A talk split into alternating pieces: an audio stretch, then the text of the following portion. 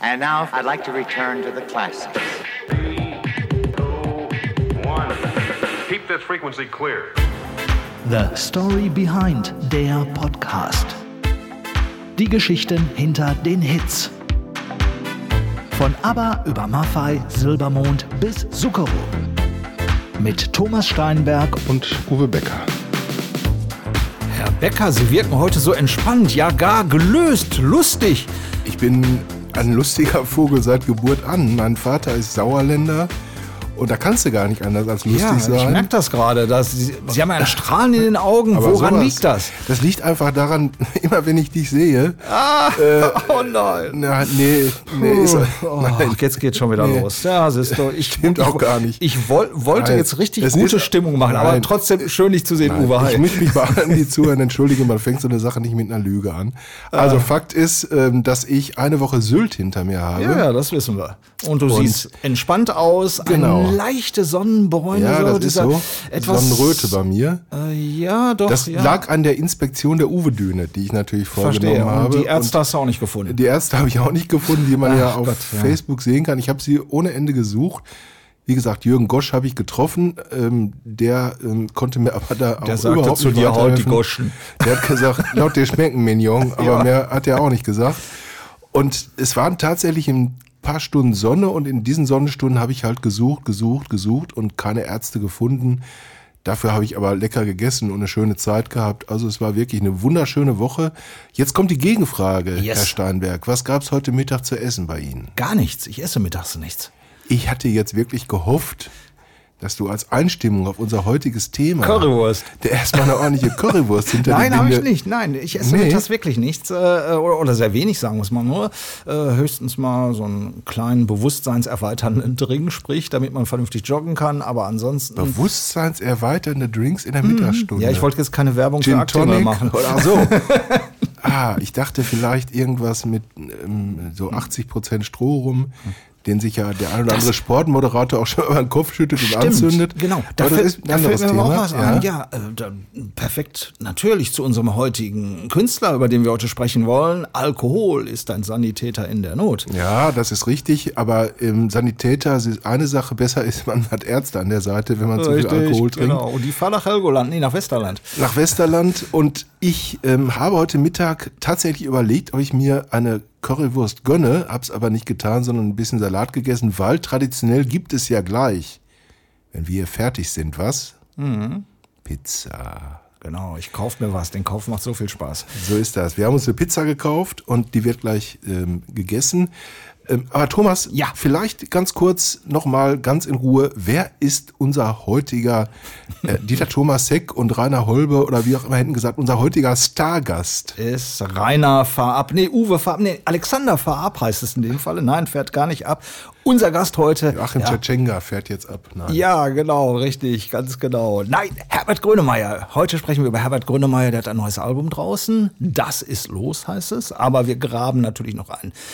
Sehr viel tiefer in seine Karriere wühlen wir ein bisschen rum. Wir haben eine Story behind. Welche, das verraten wir jetzt noch nicht, ne? oder? Möchtest du? Ne? Äh, erstmal natürlich Herbert Grönemeyer. Äh, ist nicht im Ruhrgebiet geboren, aber im Ruhrgebiet aufgewachsen. Ja, und er hat eine ganz hervorstechende Charaktereigenschaft, hat er uns mal erzählt. Dummerweise, so, das ist so mein Temperament und meine Mentalität. Ich bin leider etwas sehr westfälisch, sehr störrisch dann auch. Ich kann dann auch sehr, bin dann auch sehr verbissen. Bin dann noch Widder und bin also wirklich West, sturer West, sturster Westfale. Also meine Vorfahren väterlicherseits sind alles so Bauern aus Westfalen, also richtig, wie man sich das vorstellt. Also die, die, die wissen alles besser und bewegen sich aber kein, nicht einen Millimeter.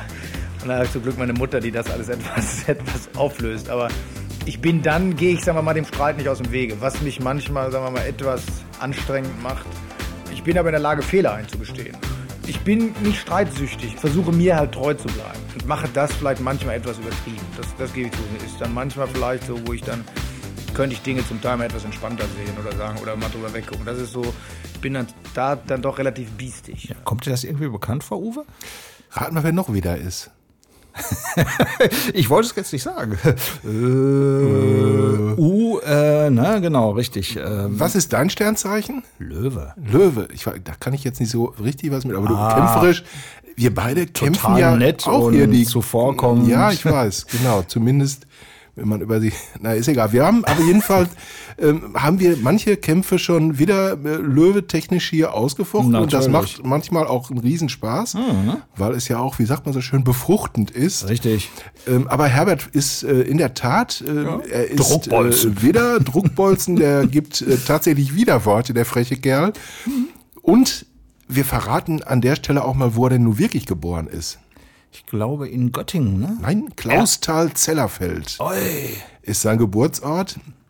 Er ist aber relativ früh nach Bochum gekommen und Genau. auch hier dann ähm, zur Schule gegangen und hat dann die Karriere am Bochumer Schauspielhaus fortgesetzt als Co-Repetitor oder wie das Genau, auch immer richtig. hieß. Ja, ja, kommen wir auch gleich noch Damals. drauf. Was Mhm. ist das? Co-Repetitor. Kennst du das? Nächste Frage. Mhm. Co-Repetitor, ja, das ist gut. Er wiederholt was. Also ich habe ein großes Latinum, also Repetitor. Also Repetitorien kenne ich als äh, aus, der, aus dem Jurastudium. Mhm. Ähm, das ähm, habe ich auch mit ihm gemeinsam übrigens. Wir haben beide angefangen, Jura zu studieren und wir haben es beide nicht zu Ende gebracht. Ich habe in der meiner Zeit wenigstens das Grundgesetz mit einem Kumpel umgeschrieben. Hm? Jeder hat das Recht auf freien Alkohol und diese ganzen Geschichten, die da, Da reingehören.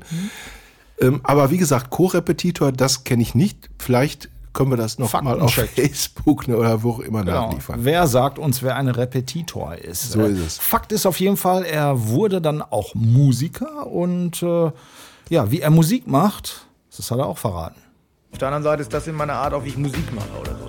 Form von, ja, so wie ich auch live spiele oder so. Das ist so eine Form, also sagen wir speziell live sieht man das. Ich muss mich live auch unheimlich zurücknehmen. Meine Band mich immer Kampfsänger. So bin ich aber generell im Leben. Ich bin ja ein ziemlicher, ja, so, so, so ein Druckbolzen, würde ich sagen. Aber ich könnte es in einigen Facetten oder so, was ist zum Teil, dann kann, es, kann ich etwas anstrengend werden. Also, um das nicht nur immer das ist, gibt es auch Facetten, die dann auch, wo ich dann im Nachhinein weiß, also ein bisschen lockerer oder etwas entspannter, würde vieles vereinfachen. Aber so ist er nun mal, ne? Mich wundert das gerade ein bisschen, also es wundert mich im Grunde nicht, weil ich ihn ja auch zwei, dreimal persönlich kennenlernen durfte und da ist er halt so, wie er gerade ähm, das auch erzählt. Wenn es um seinen Beruf und, und, und, um seine Musik geht, ich habe ihn persönlich aber ganz anders erlebt, äh, sehr nett, zugewandt, ja, fast liebevoll. Ähm, zum Beispiel hat er hier mal bei mir zu Hause, da wo wir jetzt auch sitzen und unseren gemütlichen Podcast aufnehmen, habe ich ein Telefoninterview mit ihm gemacht. Und da war mein Sohn, glaube ich, gerade zwei Monate alt. Und ähm, Herbert hat aus dem Auto angerufen und war auf dem Weg von A nach B und hatte ungefähr 20 Minuten Zeit für dieses Gespräch. Und dann hat mein Sohn sich natürlich ähm, die äh, Freiheit genommen, dieses Gespräch ständig durch Schreierei zu unterbrechen. Was na, natürlich äh, Babys zu tun. ne? Was Babys zu tun und meine Frau versuchte verzweifelt ihn zu beruhigen. Es ging aber nicht und der Patenonkel war auch noch hier. Und ich habe dann gesagt, Herr Grönemeyer, damals ähm, habe ich ihn natürlich freundlich gesiezt. Ich sage, Herr Grönemeyer, es tut mir furchtbar leid, aber mein Sohn stört das Ganze hier in absolut frecher Art und Weise, aber da müssen wir jetzt durch. Und dann hat er gesagt, weißt du was, Jung? Also so hat er es nicht gesagt. Er hat gesagt, wissen Sie was? Das Interview, das dauert jetzt genau so lange, wie Sie Lust haben, weil wir brauchen Kinder. Damals gab es noch nicht Kinder an die Macht, aber das ist mir so wichtig und wenn Ihr Sohn im Hintergrund dabei ist, ist das wunderbar. Und mich inspiriert dieses Babygeschrei im Grunde, äh, weil es mich aus äh, diesem diesem Trab und äh, den, äh, diesem diesem Trott, in dem ich gerade mal wieder bin, so ein bisschen rausholt. Und er hat dann den Fahrer angewiesen, an die Seite zu fahren, ist natürlich massiv zu spät gekommen zu seinem nächsten Termin. Und das Gespräch hat dann glaube ich 40 Minuten gedauert, weil er gesagt hat, die Zeit, wie gesagt, die nehme ich mir. Mir macht das Spaß. Und das fand ich unglaublich liebevoll, nett und ähm, das habe ich ihm nie vergessen. Ja, siehst du, und jetzt könnte man uns wieder vorwerfen, sagen, ja, ja, das haben sie alles abgesprochen. Ist aber nicht so. Ich hatte ein ähnliches Erlebnis. Ich habe zwar keinen Sohn, aber das allererste Interview mit ihm, das fand Anfang der 90er Jahre in Düsseldorf statt, in der damaligen Philipshalle, heute die Mitsubishi, wie auch immer, Mitsubishi Electric Hall. Und erstes Interview mit Herbert Grönemeyer, großer Star natürlich, für mich eine aufregende Geschichte. Und das fand vor einem Konzert statt von ihm. Er hatte Soundcheck gemacht und äh, ja, er empfing mich dann und das Gespräch nahm auch einen wirklich für mich doch sehr positiven Verlauf. Äh, irgendwann klopfte es an der Tür, an seiner Garderobentür. Ähm, dann hörte man nichts mehr, das Interview ging weiter, dann klopfte es nochmal. Und äh, beim dritten Mal, so ungefähr nach 10, 15 Minuten, kam ein, ein großer, hagerer Herr rein, stellte sich heraus, ist sein Manager, Götz Elbertshagen zu der Zeit. Und er sagte, Herbert, äh, wir müssen jetzt langsam zum Ende kommen, weil ähm, du musst auf die Bühne und, und die Leute, wir können dich auch nicht so lange warten lassen und so. Ne? Und da habe ich ihn dann wirklich auch als, wie er eben sagte, so ein bisschen als Druckbolzen erlebt. Und er sagte, pass mal auf, der stellt hier vernünftige Fragen, der hat sich vorbereitet, der kriegt sein Interview und zwar in voller Länge. Die können da ruhig noch mal eine Viertelstunde oder 15 Minuten, äh, 20 Minuten warten draußen. Das wäre heute undenkbar. Und das habe ich ihm später mal, ich habe glaube ich, zehnmal mit ihm gesprochen im Laufe der Jahre. Später mal vor, beim letzten, vorletzten Interview habe ich ihm das gesagt und seine Reaktion darauf, die war bombastisch und die war nämlich genau so, das ist authentisch. Irgendwann ein gewisser Herr Elbertsheim ist cool, oder? Wie er darauf reagiert Ja, hat. er wird es wahrscheinlich nicht mehr gewusst haben, wird sich aber gefreut haben, dass er damals schon den Mut hatte, seinem Manager zu sagen, der Boss bin ich hier und wenn der Steinberg, hast du wirklich vernünftige Fragen gestellt? Ich habe versucht zumindest. Echt? Ich habe alles reingehauen, was ging und äh, ja, Wundert mich, aber ist egal, ich freu mich drüber. Schon, schon klar, natürlich, klar. Ich hätte nichts anderes von Ihnen erwartet, Herr Becker. Nein, ich freue mich drüber, es ist spitze. Ich habe natürlich so keine er. vernünftigen Fragen aber gestellt, aber dennoch hat Du er auch hast ihn auf eine andere Art gekriegt. Ja, auf eine andere Art und Weise gekriegt. Apropos Kriegen, jetzt kriegen wir ein bisschen Musik, oder? Das wollte ich gerade sagen, Herr äh, Tschetschenga, nee, Herr Kindermann, fahren Sie ab. Also hallo, hier ist Herbert Grönemeyer. Ich wünsche einen anbrechenden Frühling, was ich sehr, sehr klasse finde. Alles, alles Gute und so viel Glück wie möglich. Gehst du in die Stadt, was macht dich da satt? Ne Currywurst. Sie mag Musik auf, wenn sie laut ist. Das ist alles,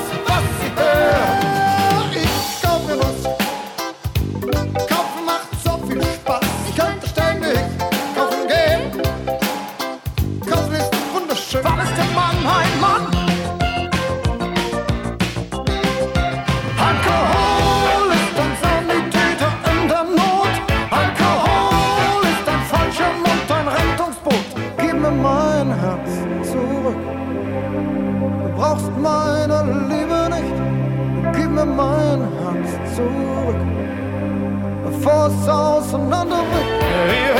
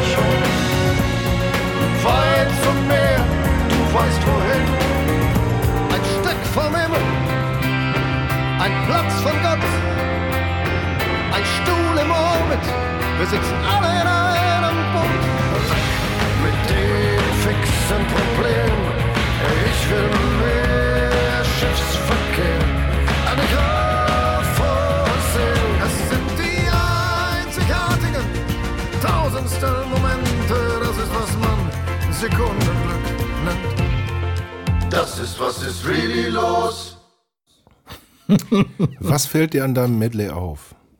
Da fehlt wieder irgendwas. Nein, es sind natürlich vor allen Dingen die alten Stücke. Das ist einfach so, die bei mir immer noch quasi, ja, Zumindest wir sprechen häufiger mal über Gänsehaut, die aber bei mir immer noch Erinnerungen wachrufen an ähm, längst vergangene Zeiten, als ich noch jung war. Egal. Damals, Far, Far Away. Far, far away. Es sind, es sind eben die alten Stücke, die einen wirklich aus dem Tiefschlaf äh, in, äh, reißen und ähm, einen aufspringen lassen und sagen, geil, was war das schön.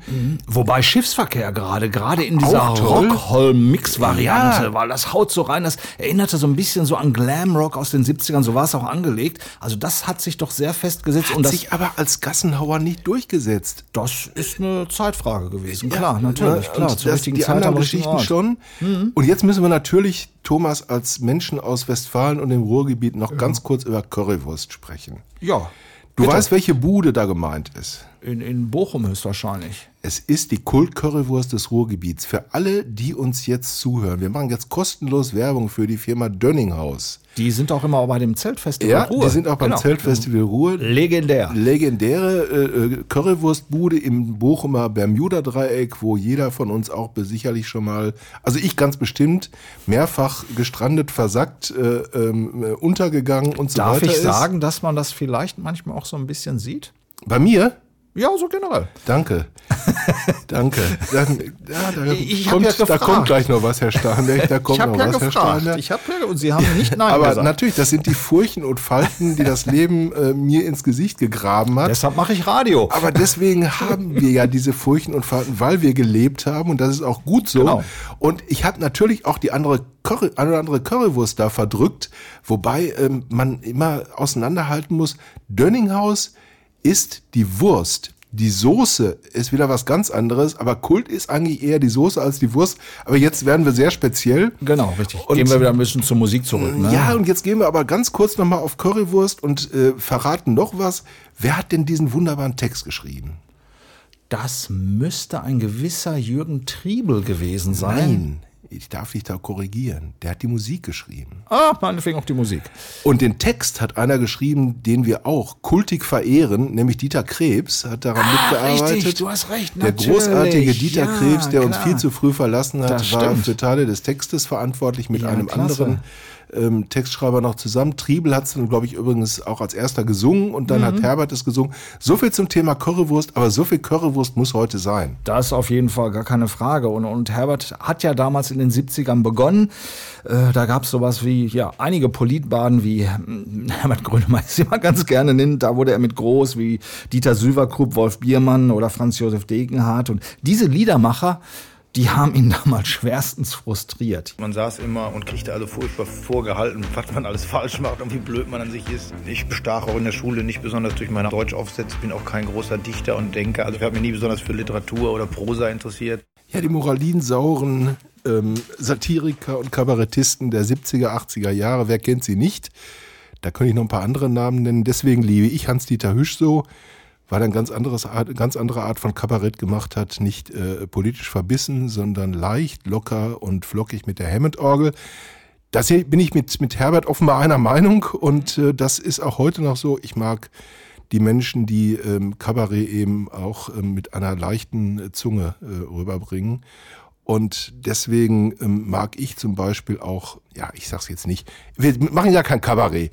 Also, wir bleiben bei Grönemeyer und äh, sprechen jetzt über seinen, nee, worüber sprechen wir jetzt? Ein bisschen über seine Karriere auch, die also Sehr wirklich gerne. langsam ins Rollen kam. Er war den deutschen äh, äh, Fernsehzuschauern zuallererst als Schauspieler bekannt. Also die meisten kannten ihn natürlich nicht als Sänger, logischerweise, obgleich er auch schon in Bochum am Schauspielhaus in der sogenannten, ich glaube, Bo-Band hieß die, Ja, gespielt richtig. hat. Und er war sogar musikalischer Leiter, aber alles nicht sehr erfolgreich. Äh, Er hat zwei Alben mit Edo Zanki aufgenommen, einer der legendären deutschen Musiker und Produzenten. Wahnsinnig auch netter Typ, leider schon viel zu früh von uns gegangen. Und irgendwann in den 80er Jahren, wo es wirklich so spitz auf Knopf bei ihm stand, ja, wird die Karriere fortgeführt oder mm, wird er in der Versenkung verschwinden, weil er keinen Vertrag mehr erhalten sollte.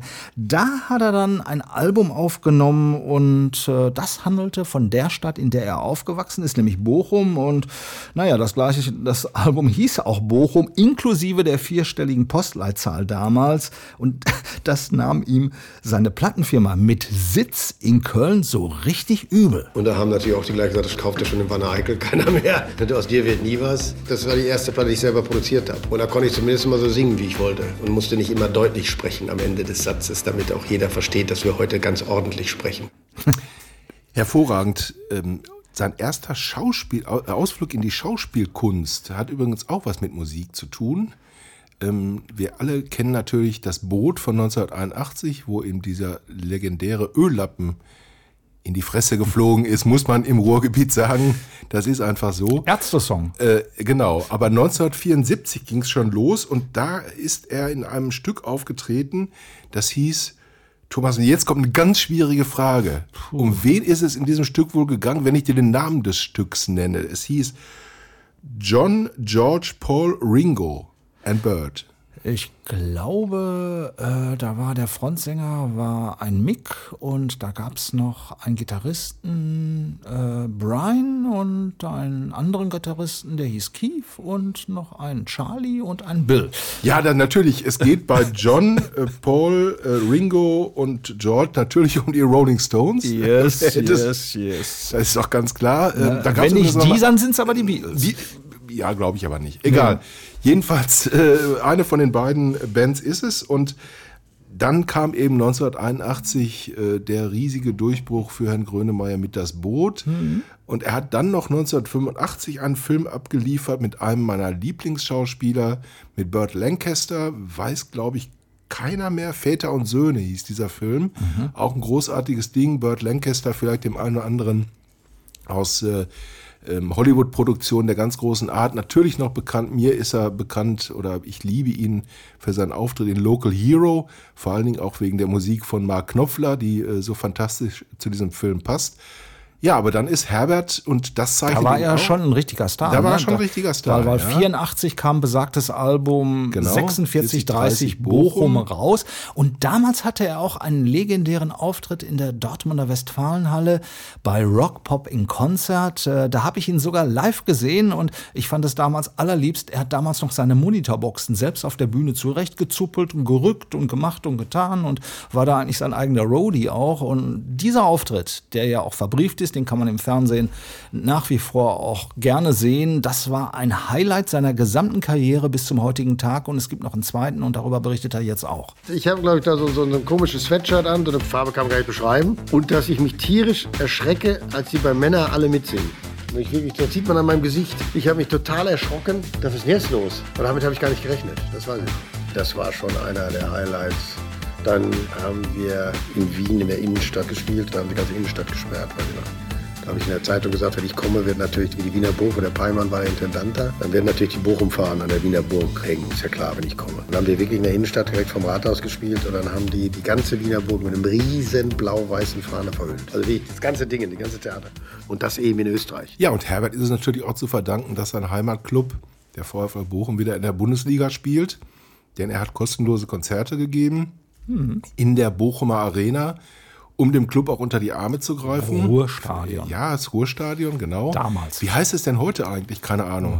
Irgendwas mit Energie wieder, keine Ahnung. Also Ich kenne auch nur das Westfalenstadion, alles andere. Jedenfalls ist, ähm, ist überliefert, dass es, äh, damit schließt sich der Kreis in Bochum, eine der besten Bratwürste und Currywürste äh, aller Stadien äh, weltweit äh, sozusagen gibt. Und die Hymne Bochum gehört natürlich beim Einlaufen beziehungsweise vor jedem Spiel zum absoluten äh, Megaritual. Äh, das äh, lässt sich kein Fan nehmen, da mitzugrölen. Ist aber nicht unsere heute, heutige Story, nein, sondern wir haben was anderes uns äh, ausgedacht. Äh, und er hat gerade auch schon erwähnt, um welchen Song es geht. Das war nämlich derjenige, bei dem er sich wahnsinnig erschrocken hat, als die Leute auf einmal mitsangen äh, in der Dortmunder Westfalenhalle bei Rock Pop in Concert.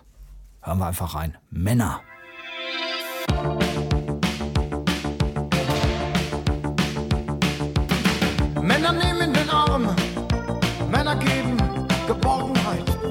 Männer.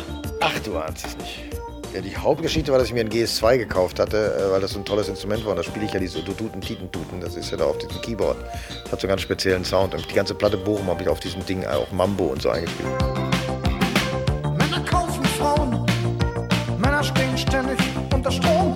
Das Thema, ich habe das, glaube ich, geschrieben, weil ich dachte mal, ich muss mal was fürs Männerbild tun. Wenn ich heute mir überlege, will ich mir heute so einen Macho-Song schreiben. Nein, Quatsch. Ich weiß nicht, warum ich das geschrieben habe. Ich fand, glaube ich, die Zeile ganz gut. Männer sind schon als Baby blau. Ich glaube, das fand ich irgendwie unglaublich äh, klugen Einfall. Ich hatte mir bei Gemischte Gefühle, hatte ich im Studio in, in Karlsdorf damals bei dem Edo Zanki dieses GS2 gesehen. Und da habe ich eine Nummer, die hieß damals Diamant, Gemischte Gefühle drauf gespielt. Daraufhin habe ich mir dieses Gerät gekauft, was für mich damals Irrsinn war. Das kostete, glaube ich, 15.000 Mal. Das war Wahnsinn. Hatte ich. Und dann war ich so begeistert von diesem Gerät, dass ich alle Nummern, also Bochum spiele ich da drauf, Flugzeuge im Bauch, alle Sounds, die auf Bochum sind, sind von diesem Keyboard.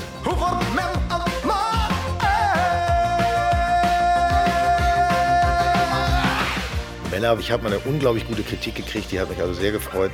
Das ist zur Geschichte von Männern, die habe ich auch auf Holländisch gemacht. Und dann haben die Holländer Mannen tappen moppen oder Mannen nemen pijlsnel en besluit. Ich, ik praat een beetje Nederlands. Da hat die Kritik geschrieben, also dieses Lied war ein Riesenhit in Deutschland. Der Text ist völlig bescheuert. Dass das ein Hit war, verstehen wir überhaupt nicht. Aber der Keyboarder ist ja der Teufelskeyboarder gesagt. Sehen Sie, endlich sieht zwei einer. Will ich nie vergessen.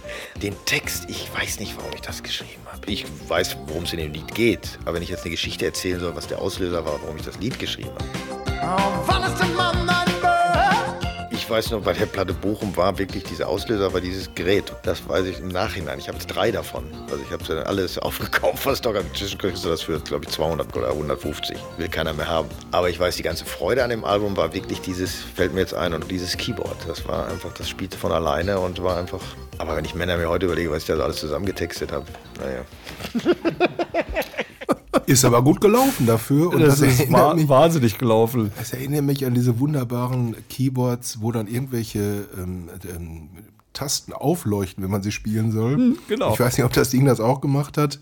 Und äh, die Geschichte mit den Monitorboxen, die ähm, in der Westfalenhalle scheint das irgendwie alles Tradition zu haben. Herbert hat seine zurechtgerü- äh, zurechtgerückt und Prince haben sie damals in einer Monitorbox auf die Bühne gefahren, äh, damit man, Ist ja nicht so äh, groß gewesen. damit er plötzlich wie von Zauberhand da erscheint. Also Monitorbox und die Westfalenhalle ist ein ganz eigenes Thema. Ja, war damals der Riesenknaller, dieser Sound natürlich auch, weil das ganze Album Bochum lebt natürlich dadurch.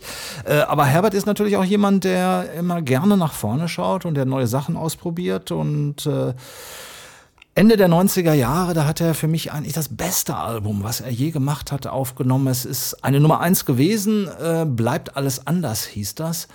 Aber äh, es hat nie so den Stand von Bochum etc. erreicht. Äh, zu der Zeit, 98 war das genau, da war er auch mal bei mir live in der WDR 2-Sendung Roxy als Gast. Da ging es um das Album und äh, äh, sollen wir mal einfach mal reinhören, wie das damals so war? Ich hatte nämlich noch einen Mitschnitt von damals. Sehr gerne, ich kann es ja eh nicht verhindern. Ähm, horchen wir einfach mal da rein. Was mir aufgefallen ist beim neuen Album bleibt alles anders, dass deine Sprache etwas subtiler geworden ist, etwas verschlüsselter. Früher hast du auch gerade was politische Inhalte anbetrifft immer sehr direkt raus und jetzt ist alles so ein bisschen, nein, unterschwelliger will ich nicht sagen, aber wie gesagt etwas subtiler geworden. Woran liegt das? Naja, grundsätzlich denke ich, hat es mit der Zeit zu tun. Erstens denke ich, es geht hier nicht mehr um irgendwelche vordergründigen politischen äh, Vorträge, sondern grundsätzlich sind wir in dieser Situation, in der wir uns in Deutschland gerade befinden, ist jeder Einzelne wirklich gefordert, seine Verantwortung in der Demokratie wahrzunehmen. Das ist dummerweise wirklich so, dass man selber nicht gesagt kriegt, wo es lang geht, sondern wir müssen langsam lernen, dass wir selber Verantwortung haben, der, wenn wir die Demokratie am Leben erhalten wollen. Und in der Situation mit 5 Millionen Arbeitslosen, mit einem hohen an Anstieg an Rechtsradikalität, an, an hohem Anstieg auch an, an Aggression, sind wir endlich oder zum ersten Mal wirklich selber gefragt, äh, äh, unsere Verantwortung in die Hand zu nehmen. Und so ist das Lied auch Bleibt alles anders gedacht. Eine Motivation, zu, nicht zu warten, bis einem einer von außen sagt, wo es lang geht, sondern sagen, okay, so kann es nicht weitergehen. Es gibt zu viel zu verlieren. Wenn wir hier in Deutschland wirklich eine lebendiges und lebenswerte Atmosphäre haben wollen, müssen wir selber vielleicht auch auf die Straße gehen und klar machen, so kann es nicht weitergehen. Wir können nicht mit 5 Millionen Arbeitslosen und mit wirklich einer harten Perspektive einfach so tun, als gäbe es die nicht oder wären die nicht vorhanden. Und grundsätzlich denke ich, versuche ich mit der Platte also jeden Einzelnen im Grunde zu motivieren. Und die Lieder, die ich geschrieben habe, sagen wir mal gegen Rechtsradikalismus, wie bei der Die Härte oder über die Situation in Ostdeutschland, wie bei Grönland auf Chaos, das kann ich auch zurzeit nicht besser schreiben. Und wir hören uns jetzt einen Song an. Ja, so war das damals. Das ist 25 Jahre her, Uwe, aber Parallelen. An Äh, der Stimme hört man es noch ein bisschen. natürlich, gar ne? keine Frage. Der Das junge ist Herr klar. Steinberg. Ja, aber sicherlich. Und äh, ja klar, viele Parallelen zur heutigen Zeit. Der Rechtsradikalismus ist uns leider erhalten geblieben in, ähm, ich sag mal, feiner Form. Man tritt heute anders auf als ähm, Rechtsextremist. Man ähm, trägt Anzug und Krawatte und darf manchmal sogar im Bundestag sprechen. So ist das heute mit den, Ja. äh, mit Ja, den, ja. Äh, mit den Rechten. Und ja, das war 1998, Thomas. Und Das 1998. war vor 25 vor Jahren, 25 genau. Und, Jahren. und das war Anfang des Jahres, also auch so im April im muss das April, gewesen sein. Genau. Und dann, ja. ähm, wurde 1998 zum Schicksalsjahr für Herbert Grönemeyer, ähm, weil innerhalb von fünf Tagen hat er ganz wichtige Menschen in seinem Leben verloren. Am 1. November 1998, glaube ich, seine Ehefrau Anna und am 5. ähm, November 1998 seinen Bruder Wilhelm. Ja, das muss man, das muss man verkraften und ähm, ich bewundere ihn tatsächlich dafür, dass er das verkraftet hat und was er daraus gemacht hat. Ja, er konnte erstmal lange, lange, lange Zeit überhaupt nicht schreiben, logischerweise. Er hat sich mit seinen Kindern einfach auch sehr, sehr zurückgenommen und äh, vergraben, um diese Schicksalsschläge auch wirklich in irgendeiner Form zumindest zu versuchen, ansatzweise zu verarbeiten. 2002 äh, war er dann wieder am Start mit dem Album Mensch und dem gleichnamigen Song. Das war auch übrigens sein erster Nummer 1 Single-Hit. Und wie dieser entstanden ist, das erzählt er jetzt. Die Zeile, momentan ist richtig, wer versucht, die Zukunft zu beschwören. Wobei der Zustand, als ich merkte, ich kriege wieder eine Platte hin nach diesem doch ziemlichen Einbruch in der 98, war natürlich unheimlich euphorisierend. Also ich dachte, mein Gott, das geht ja wieder und kann wieder Musik machen und es macht auch Spaß. Und, und insofern ist momentan ist richtig die Zeile mit Sicherheit so mir selbst Mut machen, aber auch sagen, das kriege ich hin, das passt und hat dann auch gepasst. Das hat in der Tat sehr gepasst. Es wurde, glaube ich, das erfolgreichste Album, was er je gemacht hat und auch das erfolgreichste in Deutschland, das meistverkaufte und mit Superlativen überhäuft. Und danach ging es dann eigentlich auch stetig weiter mit ihm. Ich glaube, das war auch wirklich der textliche Durchbruch in neue Sphären, sage ich jetzt mal ganz frech, weil ähm, die Wortspiele auf diesem Album, diese Sprachakrobatik, die er ja immer noch drauf hat, die hat er da zu neuen Höhen geführt. Äh, und ja, der Mensch heißt Mensch, weil erinnert mich auch ein bisschen an äh, Man Gave Names to All the Animals. Äh, ähm, ist zwar ein ganz anderes Genre, ist Bob Dylan, aber ähm, auch da äh, ist auch so viel Wortwitz, bei aller Tragik so viel Wortwitz dabei und es ist einfach so wunderschön und wer heutzutage Traueranzeigen liest, wird ähm, Sätze aus diesem Album ähm, überall wiederfinden. Ähm, ein Klassiker inzwischen.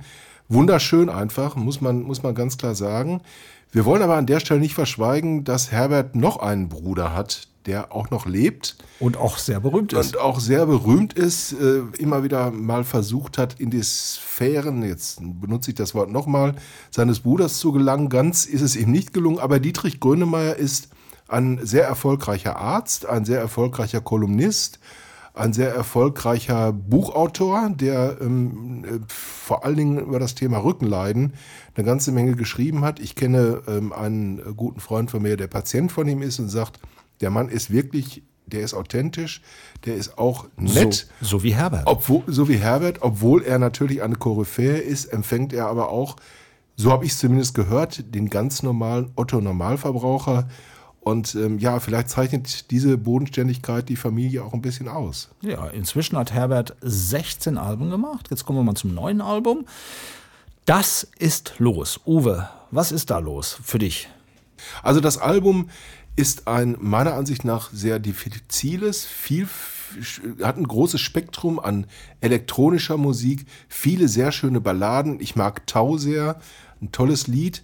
Ähm, aber es ist auch eins dieser Alben, was mir wahrscheinlich, und es ist vermutlich auch eine Altersfrage, nicht lebenslang in Erinnerung bleiben wird, trotz der tollen Songs.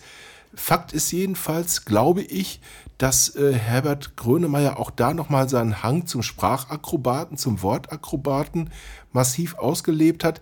Ich will jetzt auch keine ähm, 1A Musikkritiker abliefern, aber was mir manchmal bei den aktuellen Grönemeyer-Alben fehlt, sage ich ganz ehrlich, ist, sind so zwei, drei dieser leichten Songs wieder, so wie, wie früher, wie dieses Männer, das einfach ein bisschen blödelt, was ein bisschen einfach nur Spaß macht. Ne? Er singt, er, er, es ist ein hoffnungsgebendes Album, er singt über die Zeiten, die hart und schwer sind, versucht Mut zu machen. Aber wie gesagt, diese Leichtigkeit, die manches, manche seiner alten Alben ausgestrahlt haben, hat es nicht. Hm, ja, es ist vor allen Dingen auch natürlich, das muss man einfach sagen, ein Album, das die letzten dreieinhalb Jahre reflektiert. Ich glaube, dass die Zeit, also die letzten dreieinhalb Jahre überfordern natürlich äh, unseren Kopf oder Gehirn oder stellen uns auf enorme Herausforderungen, was die Pandemie angeht, was die Kriege angeht, was, was Iran angeht, was das Klima angeht, was die Situation für Menschen auch in Deutschland angeht, die, die finanzielle und soziale Situation. Ich denke, da sind ganz, ganz viele Themen, die an die Oberfläche kommen, die uns bedrängen und die uns natürlich geistig auch extrem herausfordern. Das würde ich schon sagen, ja. Ja, und es ist natürlich ein Album auch, das Hoffnung gibt, ein bisschen ja. Mut und auch Zusammenhalt propagiert. Das sind so ein bisschen so die Kernaussagen. Du hast es gerade schon sehr treffend auch formuliert. Der 13 Songs auf dem neuen Album. Das ist klar, aber wer am Ende zu der Erkenntnis kommt, doch alleine zu stehen, ja, und sich auch ein bisschen allein ja, gelassen fühlt. Was sagt Herbert Grönemeyer denen, habe ich ihn gefragt. Nee, zu der Erkenntnis komme ich aber nicht. Das sehe ich ganz anders. Ich glaube, wir sind schon in meinen Augen weiter, als man denkt, weil die Initiative, die jeder Einzelne leistet, auch in den letzten, also sowohl in der Pandemie, wie der Rücksicht und solidarisch sich gezeigt hat im Verhalten, als auch den Geflüchteten und Flüchtlingen gegenüber seit 2015 und jetzt auch mit den Menschen aus der Ukraine, was die Menschen in Deutschland leisten an, an, an nächsten äh, Schutz und Unterstand, das ist schon beeindruckend. Also insofern denke ich, ist man nicht allein. Das sehe ich nicht so. Wir sind nicht wir wirken nach außen wie Einzelkämpfer, aber im, im, Grunde genommen sind wir schon sehr, sehr weit, was den Zusammenschluss angeht. Und die, die Idee, wie man, wie man miteinander und auch mit anderen Menschen umgeht, sind wir gemeinhin schon sehr weit. Selbst wenn es immer wieder Dinge gibt, die dagegen kämpfen oder fighten. Siehst du es ähnlich, Uwe? Ich sehe es natürlich ähnlich. Ich würde mir aber auch von Menschen wie Herbert Grönemeyer manchmal ein bisschen weitergehendes wünschen. Es ist ein wirklich tolles Album, was die massiven Probleme ähm, aufgreift, die wir gerade haben. Und ich glaube, Thomas, wir beide sind auch große Freunde der Willkommenskultur gewesen und immer noch. Und Natürlich. Äh, der Tatsache, dass jeder Mensch das Recht hat, sich aus seinem Elend zu versuchen zu befreien und jeder das Recht hat, dahin zu gehen, wo er hin möchte, um das zu tun aber jetzt wäre es meiner Ansicht nach auch an der Zeit, dass der ein oder andere Künstler nochmal anmahnt, dass der Weg dahin ein schwieriger ist, die Integration hier hinzukriegen und diese Menschen tatsächlich in diesem Land so ankommen zu lassen, wie es sich gehört. Und ich glaube, da wünschte ich mir manchmal einen Song, der mal so propagiert, wie man sowas hinkriegen könnte. Mehr Lehrkräfte, mehr spezielle Schulen, die die, an denen Deutsch gelehrt wird, mehr spezielle Ausbildungsstätten äh, für diese Leute. Wir haben ja das Geld und äh, wie gesagt nochmal, da wäre mir ein Song oder eine Mahnung wichtig, auch was diese Dinge angeht. Mhm. Ja, ich denke, wir sollen jetzt mal langsam wieder ein bisschen so in Richtung Definitiv. leicht leichtere Gefilde kommen, weil du hattest es ja gerade auch so ein bisschen angemahnt. Ja, das fehlt dir so ein bisschen auf dem Album. Ich finde, da gibt es einen Song, der passt da ganz hervorragend. Ja, der bitte. heißt Angstfrei. Und da geht Herbert Grönemeyer sogar in die neue deutsche Welle-Disco. Freiheit, Neuzeit, von allem angstfrei. In der Unruhe liegt die Kraft. Ich bin ja nun post-neue deutsche Welle, würde ich sagen. Also ich, ich komme ja so aus dieser, also den Nachklängen, also Nena war vor mir. Auch hier die Berliner Szene, was Ideal anging, was Spliff anging. Ich komme also so danach. Aber es ist auch ein bisschen Männer geschuldet. Also ich denke auch Bochum war ja so ein bisschen die Nachwirkung der neuen deutschen Welle. Also insofern ist das nicht, das, das stimmt. Das ist ein bisschen Anklänge in die 80er, aber hoffentlich dann aber auch so hingekriegt, dass es auch ein bisschen was Zeitgemäßes hat. Hat es, ne? Hat es absolut. Disco, Lala ist wieder, ist wieder angesagt. Dicke, dicke, dicke. Schwingen die Hüften, Herr Steinberg. Genau. Ähm, aber ich tanze nicht den Mussolini. Oi, Nein, oi, oi. nein, das mach bitte nicht.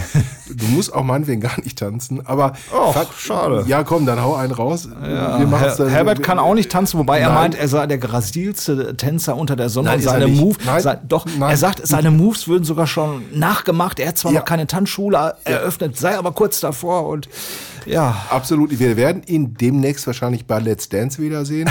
An der Seite von Ekaterina Leonova oder wem auch immer. Katrin Menzinger kann ich mir auch gut an seiner Seite vorstellen. Da freue ich mich schon sehr drauf. Ah, und wie er okay. mit Herrn Lambi dann umgeht. Ach, Äh, die das wird Vorlieben des Herrn Becker, da sind sie wieder. Ich gucke das überhaupt nicht. Ach so, ich, das hört ähm, sich aber anders an. Ja, aber ich muss es teilweise zur Kenntnis nehmen, weil meine Gattin großer Fan ist. Und Ja. ähm, natürlich äh, unterhalten wir uns auch darüber. Und ähm, ich bin, ich wäre gespannt darauf, wie ein Konflikt, ein verbaler Konflikt zwischen Joachim Lambi und Herbert Grönemeyer nach einem solchen Tanz, äh, wie sich das abspielen würde, ob es äh, beim Verbalen bleibt oder ob die Herren gemeinsam in den Ring steigen. Wäre spannend zu wissen. Der Druckbolzen. Der Druckbolzen. es ist ein, wie gesagt, es ist ein schönes Lied. Hm. Ich mag es sehr, aber es ist auch ein Lied, was einfach, ja, poppig, nett daherkommt. Aber dieser Wortwitz von Männer und äh, nicht, Alkohol, natürlich den nicht. hat es nicht. Und Herbert, bitte, hau noch mal so einen raus. Oder ähm, ich habe jetzt Herbert gesagt, Herbie kann er ja gar nicht hören. Genauso wie Howie, Howard nicht Howie hören Auch kann. zu Recht, natürlich. Aber im Ruhrgebiet hat jemand ihn wunderbar ähm, äh, benannt. Ähm, Herbert Knebel sagt ja auch was. Allen Menschen im Ruhrgebiet Natürlich. sowieso. Und der hat immer gesagt, das äh, große Vorbild von einem meiner Enkeln, das ist der Hubert Grönemeyer. äh, ein sehr schöner Name und ich glaube, damit könnte Herbert auch leben. Ich habe gerade gehört oder habe darauf geschlossen, dass, äh, das Lieblings, dass der Lieblingssong auf dem neuen Album äh, deiner äh, Tau ist. Das Definitiv. ist richtig. Genau, das, ist einer, auch ein absolutes Highlight. Ich kann noch mit einem zweiten äh, dienen, wenn du magst. Ähm, ganz am Ende des Albums, da kriegt das Album noch mal so einen richtigen, einen richtigen Fahrt, so einen richtigen Wind. Das heißt, dieses Stück, das heißt Turm hoch und hat auch sogar was mit Männern zu tun. Pauline, hey, Pauline, die Türen fliegen auf für frische Utopie. Pauline, lass das Leben sprühen. Mir hat man ja also jahrzehntelang, äh, dekadenlang geprügelt. Kannst du mal ein Lied über Frauen schreiben, nachdem du über Männer geschrieben hast? Und da habe ich gesagt, die Gelegenheit ist günstig, das Lied ist günstig, das, hat, das beinhaltet das. Hinzu kommt, dass ich ein großer Fan von Stromae bin. Also ich finde Stromae, den belgischen Künstler, liebe ich. Nicht nur live, auch seine Stücke. Und es ist so ein bisschen auch angelehnt an ihn, aber äh, gleichzeitig textlich auch eine Ode an die weibliche, feministische, ja, das Aufbegehren und nach vorne gehen und das jetzt auch die Sachen in die Hand zu nehmen. Das mischt so alles durcheinander, ja. Toller Song, finde ich. Ich finde ihn auch gut, bleibe aber bei dem, was ich vorhin gesagt habe. Natürlich. Strom, Stromae, find, magst du den auch, den Stromae mag ich. Ähm, der hat übrigens, glaube ich, auch bei Let's Dance mal eine Rolle gespielt, Stromae. Da gab es einen Song, den er gesungen hat, zu dem Allons die, und Dance? Nee. die Gattin äh, von Olli Pocher, Amira Pocher, glaube ich, getanzt hat. Da geht es ja auch um eine Vater-Sohn-Beziehung, da ging es in diesem Song. Und ähm, da kamen ihr die Tränen und äh, deswegen Stromae ist deswegen ähm, auch bei mir im Gedächtnis geblieben, wegen dieses Lieds, dessen Text, diesen Titel wir nachliefern. Mhm. Und natürlich, er ist der Künstler gewesen, der in der Hauptnachrichtensendung im französischen Fernsehen, also sozusagen die französische Tagesschau, da ist er eingeladen worden für ein Live-Interview. Und was hat dieser Mann gemacht? Der hat die Antworten nicht gesprochen, er hat sie gesungen. Das müsste man sich in der, bei den Tagesthemen oder bei der Deutschen Tagesschau mal vorstellen. Und er hat das wunderbar gemacht. Und das Ich war. möchte ehrlich gesagt, wen möchte ich denn von unseren Politikern mal singen hören? Er ist, er ist ja als ich weiß, Musiker er ist, gekommen. er ist mu- als Musiker gekommen, aber Musiker finden selten Zugang in die deutsche Tagesschau. Da geht es doch stimmt. recht spießig. um Außer die Ärzte, die waren in den Tagesthemen da. Tagesthemen, ja. Mhm. Tagesthemen, das kann mal passieren, in der Tagesschau eher weniger. Das stimmt. Ähm, da geht es doch meistens sehr ernst und äh, gediegen zu. Ähm, aber ich äh, könnte mir gut vorstellen, dass äh, es auch deutsche Künstler gäb, gäbe, die das hinkriegen. Ich denke da zum Beispiel an Udo Lindenberg. Ein Interview mit Udo Lindenberg mit gesungenen Antworten, vielleicht zu seinem 90. Geburtstag oder so, wäre eine geile Geschichte. Auf jeden Fall. Ja, jetzt kommen wir aber noch zu einem Thema, da sind wir beide, ähm, ja, nicht unbedingt einer Meinung. Äh, es geht natürlich um Fußball. Äh, der Herr Becker äh, outet sich gerade als. Meine Liebe gehört tatsächlich hier nicht dem BVB, sondern der Spielvereinigung Erkenschwick und äh, Wattenscheid 09. Nein, ganz ehrlich. Rot-Weiß Essen. Rot-Weiß Essen. Ich bin Fan des vielgehassten FC Bayern München. Aber Thomas, darf ich auch, bitte darf ich erklären, warum das so ist? Zieht den Bayern die Lederhosen aus. Ich bin ein Mensch, genauso wie Herbert Grönemeyer, der zum Widerspruch neigt und zur Opposition. Und mein Vater war glühender BVB-Fan, ist in die Rote Erde damals noch marschiert. Da spielte der BVB in der zweiten Liga, kam regelmäßig enttäuscht zurück. Und dann habe ich mir gedacht, du musst auf jeden Fall Opposition aufbauen, auch wenn es nur gegenüber deinem Vater ist. Und dann habe ich gedacht, wie kann ich den Mann am meisten ärgern? Lange Haare, war wurscht, äh, hat ihn nicht weiter ge- gestört. Dann habe ich gedacht, dann werde ich Bayern-Fan. Und das bin ich bis heute im Grunde geblieben. Aber meine zweite große Liebe gehört tatsächlich dem VfL Bochum. Und wir beide könnten uns jetzt hier tatsächlich auch ja, ein bisschen, wir könnten ein bisschen Fachkauder wälschen über das, was da gerade passiert. Machen wir aber nicht, keine Sorge. Wir wünschen jedenfalls, oder ich wünsche Herrn Letsch und seiner Truppe, dass sie in der Liga bleiben, weil das Ruhrgebiet ist auch Fußball und alles, was in Sachen Fußball im Ruhrgebiet stattfindet, gehört im Grunde in die erste Liga. Kann ich hundertprozentig unterschreiben und ich habe mich auch beim aktuellen Interview mit Herbert so ein bisschen in die Nesseln gesetzt, als ich nämlich meinte, ja, und dein Lieblingsverein ist natürlich der BVB. Nee, nee, nee, langsam, langsam. Meine Lieblingsmannschaft ist der ist VfL Bochum, aber dann kommt sehr dicht dran der BVB. Das hat mit meiner Kindheit zu tun. Da spielte der VfL noch in der Westfalenliga und der einzige Club, der äh, Dortmund spielte damals schon in der ersten Liga. Daher kommt das. Also ich, meine erste Liebe gilt, gilt dem VfL Bochum und Nuancen später kommt Borussia Dortmund. Bochum, ich hoffe, dass sie relativ schnell wieder den Weg finden, wie sie gemeinsam äh, den Zug zum Tor aufbauen und das Ding auch reinpacken. Ja, und jetzt aber natürlich auch die Prognose für den BVB von Herrn Grönemeyer exklusiv bei uns. Dortmund kommt nicht nur über die, über die Spiellaune, über das Hoovercraft, wie ich das immer beschreibe. Wenn die in den Fluss kommen, haben die halt einen wahnsinnigen, wie so ein, wie so ein Luftkissenboot. Haben aber hinten relativ viel die Tür offen gelassen. Das machen sie gerade relativ heftig zu. Also das wird sich jetzt entscheiden, wie weit das hilft, den Bayern wirklich Konkurrenz und bis zum letzten Tag vielleicht die Spannung hochzuhalten. Das wäre doch klasse, ne? Wenn wir zum letzten Spieltag. Das wäre mega spannend. Aber Herbert, ich muss dich an der Stelle mal korrigieren. Hoover ist der Staubsauger. Hovercraft heißt das Ding. Habe ich übrigens auch damals gelernt, als ich mit dem Teil zum ersten Mal über den Kanal gefahren bin.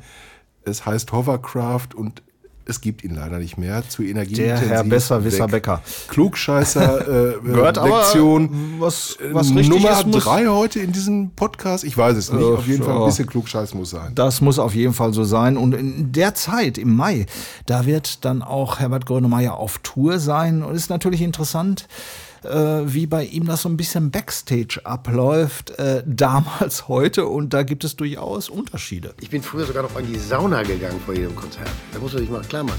Wir haben ja bei Sprünge, glaube ich, haben wir 96 Konzerte gespielt in Orten, die wirklich klasse quer durch Deutschland. Und da musste immer noch eine Sauna gefunden werden, weil ich unbedingt vor dem Konzert in die Sauna wollte. Wo ich mir heute sage, geht's noch? Das hat wirklich damit zu tun, mit der Kraft und mit der Stimme, ganz ehrlich gesagt, wirklich.